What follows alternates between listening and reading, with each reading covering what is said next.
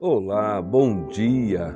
Aqui é o pastor Nathan Carvalho e você está escutando agora o devocional da família Ibai, a Igreja Batista, Avenida dos Estados, em Curitiba, Paraná.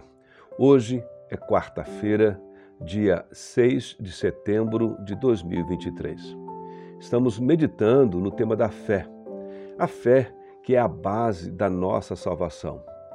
Paulo escreveu aos Efésios, no capítulo 2, versículo 8, e declarou que a salvação é pela graça, mediante a fé. É unicamente através de nossa fé no Senhor Jesus Cristo que somos justificados por Deus. Sem fé é impossível agradar a Deus. Ou, em outras palavras, sem fé é impossível um relacionamento real, verdadeiro com Deus. E por isso também se diz que o justo viverá pela fé.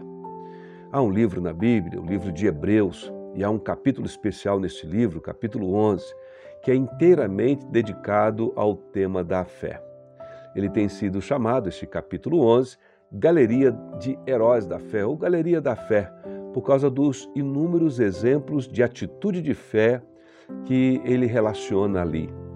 Cada nome mencionado da história bíblica, da revelação de Deus, é antecedido pela expressão pela fé.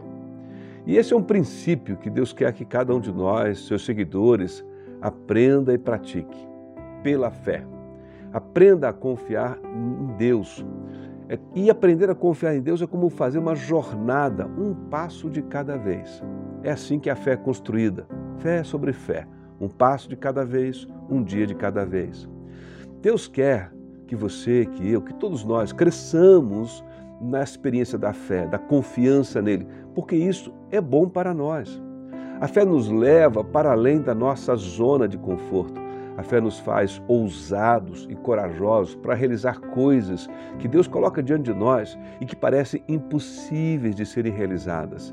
E também pela fé, nós somos capazes de enfrentar, suportar e resistir às maiores pressões que a vida lança sobre nós à medida que caminhamos pela fé na direção que Deus vai nos guiando. Com a ajuda de Deus, nós podemos enfrentar com segurança qualquer desafio e assumir o risco de encarar aquilo que parece acima da nossa capacidade. Precisamos saber que quando Deus nos chama para realizar algo, ele também nos capacita e nos sustenta. E à medida então que vamos seguindo, caminhando pela fé, vamos superando os maiores desafios, às vezes suportando tempos difíceis de provação, mas em tudo somos mais do que vencedores. Por isso, hoje, neste último devocional da semana, quero deixar com você a leitura bíblica aqui no finalzinho, terminando este devocional. Então convido você para ouvir o que diz o autor de Hebreus no capítulo 11, quando ele encerra os seus exemplos ilustrativos de fé. Capítulo 11 de Hebreus, versos 32 a 40, nós lemos assim: Que mais direi? Não tenho tempo para falar de Gideão, Baraque, Sansão, Jefité, Davi, Samuel e os profetas, os quais pela fé conquistaram reinos, praticaram justiça, alcançaram o cumprimento de promessas, fecharam a boca de leões, apagaram o poder do fogo escaparam do fio da espada. Da fraqueza tiraram força, tornaram-se poderosos na batalha e puseram em fuga exércitos estrangeiros. Houve mulheres que, pela ressurreição, tiveram de volta os seus mortos, mas uns foram torturados e recusaram ser libertados para poderem alcançar uma ressurreição superior. Outros enfrentaram zombarias e açoites, outros ainda foram acorrentados e colocados na prisão, apedrejados, cerrados ao meio, postos a provas, mortos ao fio da espada. Andaram errantes, vestidos de peles de ovelhas e de cabras, necessitados às vezes, afligidos e maltratados. O mundo não era digno deles. Vagaram pelos desertos e montes, pelas cavernas e grutas. Todos eles, no entanto, receberam um bom testemunho por meio da fé. No entanto, nenhum deles recebeu o que havia sido prometido.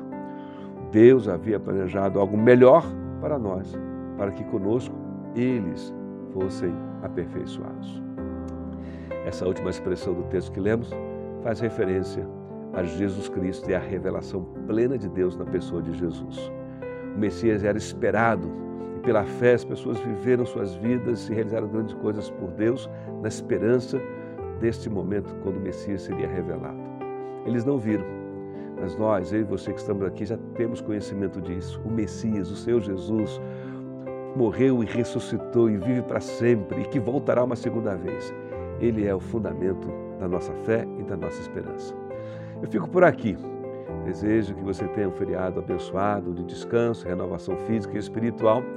E na próxima semana, segunda-feira, se Deus permitir, estaremos juntos novamente, prosseguindo em nossos devocionais pela fé. Deus abençoe.